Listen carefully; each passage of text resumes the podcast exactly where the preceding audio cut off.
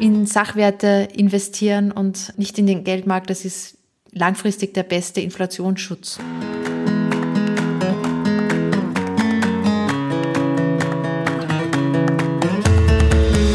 Moin, moin und herzlich willkommen zu Meine Mäuse, der Finanzpodcast für die Familie. Ich bin Nico von Finanzglück und an meiner Seite ist wie immer Eva von kinderleichtefinanzen.de. Hallo zusammen. Im Meine Mäuse Podcast dreht sich ja alles um die Finanzen für die Familie. Also die Themen Vermögensaufbau, Sparen, Finanzbildung unserer Kinder, aber natürlich auch der Altersvorsorge, Erschließen von passiven Einkommensquellen, Schulden. Im Prinzip alles, wo du als Elternteil oder angehender Elternteil, was du über Finanzen wissen musst. Und heute haben wir uns ein Thema rausgesucht, das eines der größten Risiken für deine eigenen Finanzen darstellt. Und das ist auch ein Thema, was jetzt gerade ganz heiß im Kommen ist und man relativ viel auch in den Nachrichten drüber liest. Nach bestimmt, weiß ich nicht, fünf oder zehn Jahren, in dem das Thema überhaupt nicht aktuell war. Ich rede über die Inflation. Denn Inflation zersetzt den Wert deines Vermögens. In dieser Folge sprechen wir über die Gefahren von Inflation und wie du dich vor der Inflation schützen kannst. Ja, wir sprechen sogar darüber, wie du sie sogar zu deinem Verbündeten machen kannst. Also Eva, äh, Inflation war ja auch ein Thema, was mich damals tatsächlich dazu bewegt hat, mich äh, zu verschulden. Ne?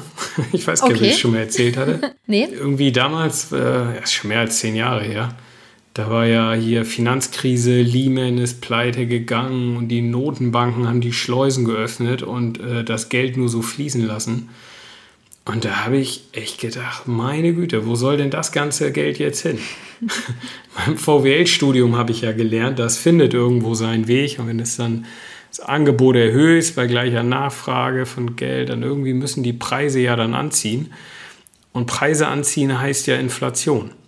Und so viel hatte ich auch noch gelernt, wenn jetzt unerwartet viel Inflation aufschlägt, dann sind die Schuldner die Gewinner, also die, die Schulden nehmen, Schulden aufnehmen, und die Gläubiger, die das Geld verleihen, sind die Verlierer. Reden wir nachher noch ein bisschen drüber. Deswegen habe ich mich damals verschuldet, habe mir die Wohnung gekauft in, in Berlin und habe gedacht, so, jetzt kann die Inflation kommen. Super. Aber die kam nicht. ja. Oder sie, sagen wir mal so, sie kam schon, aber irgendwie dann doch ein bisschen anders. Und äh, wie Geschichte ausgeht, da, da erzähle ich dann nachher noch ein bisschen was drüber. Ja, ist ganz witzig. Also bei mir fing die Geschichte mit der Inflation ja auch ungefähr um den Dreh an. Das war 2010. Da war gerade die Finanzkrise vorbei, auch 2008, 2009.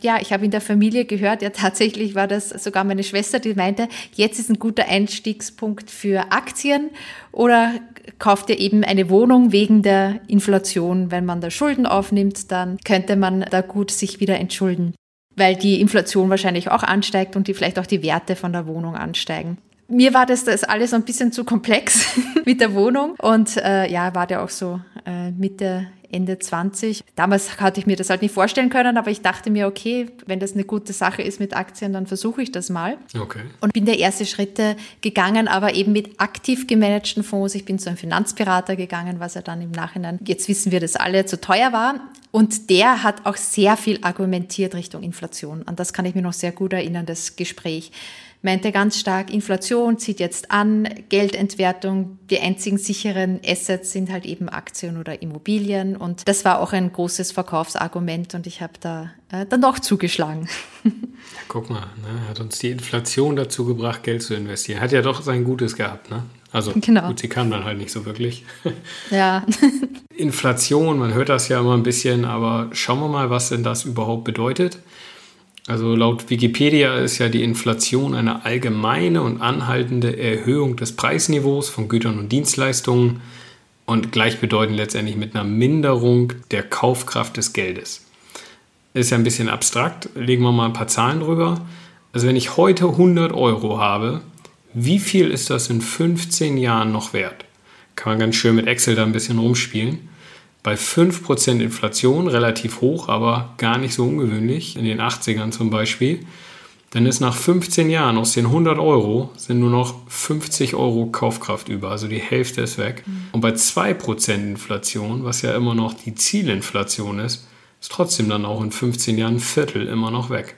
Also die Inflation zersetzt wirklich den Wert des Geldes oder des Vermögens und hat deshalb auch so einen großen Einfluss ja, auf unser Vermögen oder was daraus wird oder halt auch nicht wird. Krass, wenn man sich das so vor Augen hält, dass ja 2% sind nicht viel, aber wenn man da wieder auch den Zinseszinseffekt mit reinnimmt, dann nimmt es immer mehr an Fahrt auf und kann schnell passieren, dass dann das Viertel weg ist. Gerade in Deutschland äh, haben wir ja bei uns irgendwie alle noch einen heiden Respekt davor. Da war ja mal Hyperinflationszeiten, haben wir ja, also ich jetzt nicht miterlebt, aber sie wurden mal miterlebt. Mhm. Und deswegen gerade so die Notenbanker, die, die Bundesbank ist ja immer noch der, der Hüter der Inflation, sozusagen, die haben sich ja zum obersten Ziel gesetzt, während die meisten anderen ja mittlerweile entspannt sind, wenn man zu den Amerikanern rüber guckt zum Beispiel. Aber bei uns ist das Inflationsthema ja immer noch ganz oben auf der Agenda. So, jetzt schauen wir mal, was gibt es denn so an Inflation?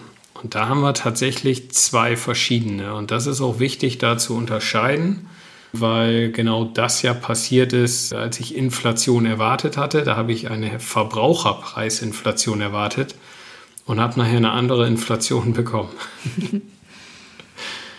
Also die Verbraucherpreisinflation, das ist ja das, wo wir eigentlich, wenn wir über Inflation sprechen, was dann damit auch gemeint ist, da werden ja Warenkörbe definiert, zum Beispiel die durchschnittlichen Ausgaben eines durchschnittlichen Haushaltes, irgendwas Repräsentatives. Da gibt es auch die verschiedensten Warenkörbe, regional, pro Haushaltsgröße, was auch immer. Also es ist relativ komplex und nach Land und Region wieder unterschiedlich.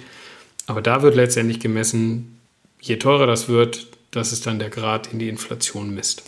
Ja, ich habe mir das angeguckt. Es kann sogar jeder seine individuelle Inflation messen und mal gucken, was eigentlich so dieser Durchschnittswert von 2, 2,1, was ja da immer vorgegeben wird, jeden Monat oder angegeben wird, jeden Monat für sich selbst berechnen. Okay. Also da kommt erstaunlich andere Dinge auch heraus. Also wenn man zum Beispiel keine Pauschalurlaube bucht, sich nicht oft einen äh, Laptop kauft, nicht mit dem Auto fährt oder viel mehr ausgibt für Bio-Lebensmittel zum Beispiel, dann kann die Inflation dann doch stark anders sein. Den Link dazu, wie man die individuelle Inflation ausrechnet, den sende ich mit in den Show Notes. Die sind bei die Statis, also der Rechner ist bei die Statis zu erhalten. Und was ich auch ganz interessant fand, ist, dass eigentlich eine unabhängige Institution, also die Eurostat, die Inflation für ganz Europa misst. Das ist so ein statistisches Amt von der Europäischen Union, weil viele denken ja, die Inflation, das ist vielleicht etwas, was die EZB immer vorgibt, weil die ja da verantwortlich ist, die Inflation ungefähr bei zwei Prozent zu halten. Aber die misst die Inflation nicht, sondern das macht in dem Fall die Eurostat und eben die EZB, die Europäische Zentralbank, hat kein Weisungsrecht über die Eurostat. Okay, schon mal, das wusste ich auch noch nicht. Da gehe ich mal gucken. schaue ich mal meine eigene Inflation mal an. Aber wie gesagt, war jetzt ja nicht wirklich ein Thema. Also es hat ja, hat ja alle überrascht oder viele überrascht, dass jetzt nicht irgendwie Inflation bei normalen, ja, den normalen Warenkörben zu messen war. Wo es natürlich aber reingehauen hat, und das ist die andere Inflation, über die wir heute sprechen, das ist die Vermögenspreisinflation. Also die misst den Preisanstieg bei Vermögenswerten an. Und da hat es natürlich ordentlich gerumst. Ne? Also wenn wir da mal schauen, Immobilienmärkte, Aktienmärkte, da kannst du ja eigentlich alles nehmen. Kunstwerke, Whiskys, äh, also, also richtige Vermögenswerte. Und da haben wir natürlich einen ganz starken Anstieg erlebt in den letzten zehn Jahren. Mhm. Das ist ja eigentlich die Krux daran, dass ja bei der Eurostat die Inflation, die halt eben gemessen wird, ja eigentlich nur die Verbraucherpreisinflation ist und nicht diese Vermögenspreisinflation. Und da gibt es halt viele Kritiker dann, die sagen, hey, das ist ja dann nicht richtig, diese zwei Prozent, was soll denn das überhaupt? Die EZB, also die Europäische Zentralbank, die misst ja gar nicht die richtige Inflation und druckt eben Geld weiter. Es ist halt eben schwierig, diese Vermögenspreisinflation auch tatsächlich zu messen. Bei der Verbraucherpreisinflation mit dem Warenkorb, dann ist es noch relativ übersichtlich, aber eben so Vermögenswerte wie zum Beispiel Immobilien oder auch Aktien, die generieren ja auch so an sich mal so einen Cashflow. Also mhm. keiner weiß halt eben, ist jetzt zum Beispiel ein 500.000 Euro Immobilie kann teuer sein, weil sie den Cashflow, den sie generiert, halt nicht so hoch ist. Aber eine 600.000 Euro Immobilie kann da hingegen wieder billig sein, weil der Cashflow, also die Miete, viel höher ist. Also es ist einmal an sich ein bisschen schwierig, Inflation zu messen bei Vermögenswerten. Und bei Immobilien, die sind zum Beispiel auch nicht so transparent, dass man sagt, jeden Monat bekommt man da die genauen Zahlen und wie sich die entwickelt haben. Und beim Warenkorb ist es dann schon so, dass man halt wirklich genau jeden Monat messen kann. Das ist auch ein bisschen schwierig. Also ich denke auch, dass die EZB oder in dem Fall eben die Eurostat es nicht bösartig macht, dass sie da die Vermögenspreisinflation nicht mit reinnimmt, das ist halt einfach an sich schwieriger.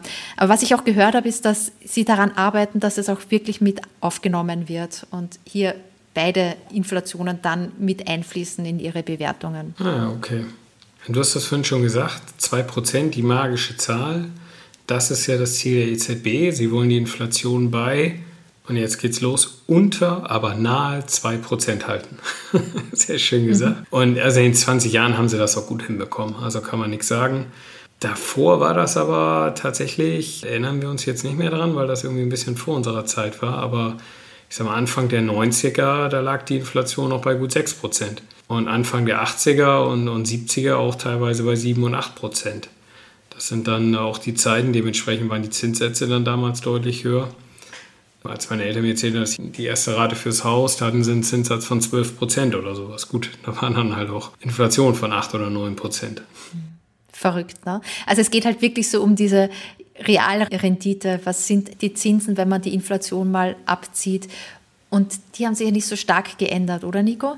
Ja, tatsächlich. Also ich habe es dann nochmal in Vorbereitung jetzt hier nochmal angeguckt. Mhm. Also wenn man so mal Bundeswertpapiere mit zehnjähriger Laufzeit, das sind ja so Dinger, die kann man ganz gut messen.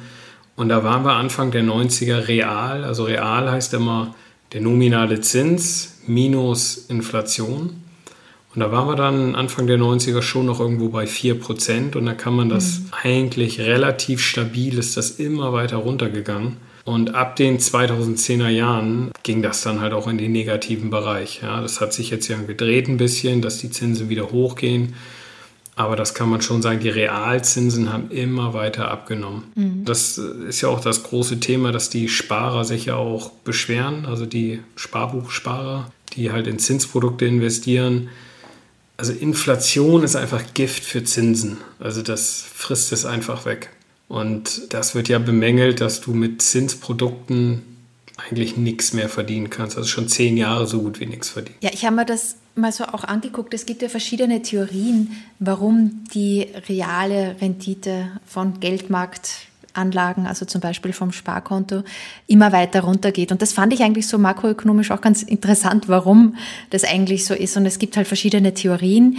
Einerseits gibt es halt die Theorie des Political Risk, also dass so in Ländern, in westlichen Ländern wie auch in Deutschland, das Ausfallsrisiko eigentlich immer geringer und geringer wird und deswegen das nicht mehr so eingepreist wird, dieses Risiko, dass das Geld weg ist und deswegen die Zinsen auch fallen. Eine andere Theorie, die finde ich auch ganz schlüssig ist, ist, dass die Leute generell einfach mehr sparen. Also sie sind halt bereit, viel mehr Geld anzusparen, sei es jetzt auch, weil sie aufgrund des demografischen Wandels älter sind und da auch das mehr Geld zur Verfügung haben, dass sie auch sparen können. Und man geht halt davon auch aus, dass das Wirtschaftswachstum sich so generell ein bisschen verlangsamt hat. Also dass es eigentlich nicht die sozusagen auch wieder die EZB Schuld hat daran, dass die Zinsen so gering sind, sondern dass es halt so makroökonomisch so ein paar Variablen mit reinfallen das finde ich eigentlich ganz schlüssig, so muss ich sagen. Ja, also ich glaube, es ist ja ein ganz komplexes Thema, wieso, mhm, wie sowas ja. zustande kommt, aber es ist ja auch zyklisch und es ändert sich und deswegen wir werden auch wieder Zeiten hoher Realzinsen sehen, da bin ich mir sicher. Es ist eine sehr ungewöhnliche Zeit im Moment. Aber es ist halt auch, weil unglaublich viel Geld auf den Markt geschmissen wird einfach.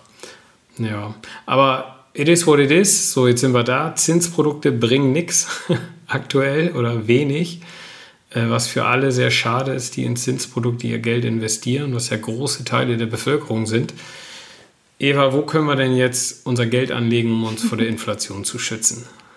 Ja, da gibt es so ein, zwei Podcast-Folgen, die wir schon aufgenommen haben, Nico, die sich genau um dieses Thema drehen. Also ich habe mich ja, und du ja auch, also wir haben uns ja auch auf den Aktienmarkt fokussiert mit sehr günstigen ETFs, weil wir einfach denken, dass da die reale Rendite über der Inflation liegt. Und bei Anlageimmobilien haben wir ja auch zugeschlagen. Das Prinzip ist halt, es gibt verschiedene Assets, bestimmte Wertanlagen, wie zum Beispiel Immobilien, Aktien. Manche sehen das auch, auch Gold als Wertanlage die über einen langen Zeitraum über der Inflation liegen und eine höhere Rendite erwirtschaften. Und so wird das Geld halt eben nicht weniger. Ja, gerade wenn wir uns jetzt mal die Aktien angucken, aber auch Immobilien gilt das eigentlich auch. Die haben halt zwei riesige Vorteile, ja. Also schlagen zwei Fliegen mit einer Klappe. Das eine ist, also sie haben generell eine höhere Rendite als Zinsprodukte, weil es halt volatiler, damit gefühlt risikoreicher ist. Ähm, damit kauft man sich eine höhere Rendite. Aber das Zweite ist, es sind halt auch Sachwerte. Und Sachwerte bringen in den allermeisten Fällen auch einen Inflationsschutz mit. Und wenn jetzt generell die Preise steigen, dann ist es relativ einfach, dass für die Sachwerte die Preise einfach durch die Inflation einfach mit nach oben gezogen werden. Das hast du halt bei einem, bei einem Sparkonto nicht. Also die Rendite auf der einen Seite und der Inflationsschutz machen halt solche Anlageklassen halt so wertvoll. Was man dazu sagen muss, ist halt, dass das über eine lange Sicht ist. Also dass es nicht so ist, wenn die Inflation auf 3% oder vielleicht auf 4% pro Jahr steigt, dass dann gleich die im Aktien parallel dazu steigen, sondern das ist halt wirklich eine längere Sicht, dass es halt über 10, 15, 20 Jahre die Inflation ausgleichen wird. Aber wenn die Inflation jetzt zum Beispiel stark ansteigen würde, könnte es schon sein, dass der Aktienkurs auch runtergeht, kurzfristig. Na klar, ja, ja, ja, ja, ja das stimmt. Also wenn man sich so anguckt, auch wieder kann man wunderbar nebeneinander legen, Aktien und Immobilien. Bei beiden Anlageklassen gibt es ja ein, ein laufendes Einkommen. Also beim Aktienmarkt sind das die Dividenden, die ausgeschüttet werden. Und beim Immobilienmarkt sind es halt die Mieteinnahmen. So, wenn man mal langfristig guckt, dann sind diese Dividenden, die ja erstmal gar nicht so hoch erscheinen. Also jeder, der mal seinen ersten Sparplan aufgesetzt hat und dann die ersten 3,50 Euro reinkommen sieht, denkt so, ja, hm, toll, ja, können ein bisschen mehr sein. Aber tatsächlich machen Dividenden rund 40 Prozent an der Gesamtrendite von Aktien aus. Die restlichen 60 sind dann die Wertzuwächse. Bei Immobilien sind sogar 50 Prozent die Mieteinnahmen, die in der Gesamtrendite zu den Immos beiträgt. Und der Preis, der steigt, ist dann die andere Hälfte. Das sind jetzt so ganz langfristige gemittelte Werte diese laufenden Einnahmen, die steigen halt auch mit der Inflation leicht zeitverzögert mit, in einem geringeren Maß. Der Wertzuwachs, der steigt direkt und sofort im Normalfall mit der Inflation an. Mhm. Also das zieht sofort und während diese laufenden Einnahmen, da hast du dann schon mal eher so, ein, so eine Zeitverzögerung mit drin. Mhm. Okay, jetzt haben wir gesagt, okay, also Zinsprodukte bringen nichts in Zeiten mit, mit niedrigen oder negativen Realzinsen. Aktienmarkt, Immobilienmarkt geht noch. Jetzt schauen wir mal, welche, welche Rolle spielen denn Schulden bei der ganzen Nummer? Denn, hatte ich ja eingangs schon gesagt, in Zeiten von unerwartet hoher Inflation, da sind die Schuldner tatsächlich die Krisengewinner oder die Gewinner von hoher Inflation. Und das war relativ spektakulär. In Deutschland hatten wir, wann war das? Die Hyperinflation 1920er darum oder sowas. Ja, um die 1920er. Und da wurden die Immobilienbesitzer praktisch über Nacht vollständig entschuldet. Also die hatten ihre, ihre Schulden noch da, aber die waren plötzlich nichts mehr wert. Hört sich ja eigentlich ganz gut an, oder? Die, haben sich gefreut, tatsächlich. Nicht so lange, weil äh, das, das hat der Staat sich dann über eine Besteuerung, diese Inflationsgewinne, die hat er, hat er sich damals wiedergeholt. Aha. Aber. Äh, plötzlich waren die Schulden weg, ja. So, mhm. das, deswegen sind auch, glaube ich, viele ja, Staaten jetzt aktuell, ist ja Staatsverschuldung ein großes Thema. Mein Gott, wären vielleicht auch nicht so böse drum, wenn ein bisschen höhere Inflation ist. Ja, auch wenn die EZB dann wieder einen auf die Finger haut und sagt, nee, nee, nee. Aber so für so einen Staatshaushalt ist das eigentlich schon eine schöne Sache, genauso wie reale Negativzinsen. Mhm, können sich halt schön entschulden, ja. Und wir haben ja noch das Gegenteil von der Inflation, die Deflation. Das sind dann die sinkenden Preise. Also in den Japan in den 90ern ist da ein spektakuläres Beispiel. Da sind einfach die Preise mal weiter runtergegangen, die sind halt nicht gestiegen. Äh, wenn das natürlich eintritt, dann hast du als Schuldner ein Problem. Dann ist der Gläubiger freut sich.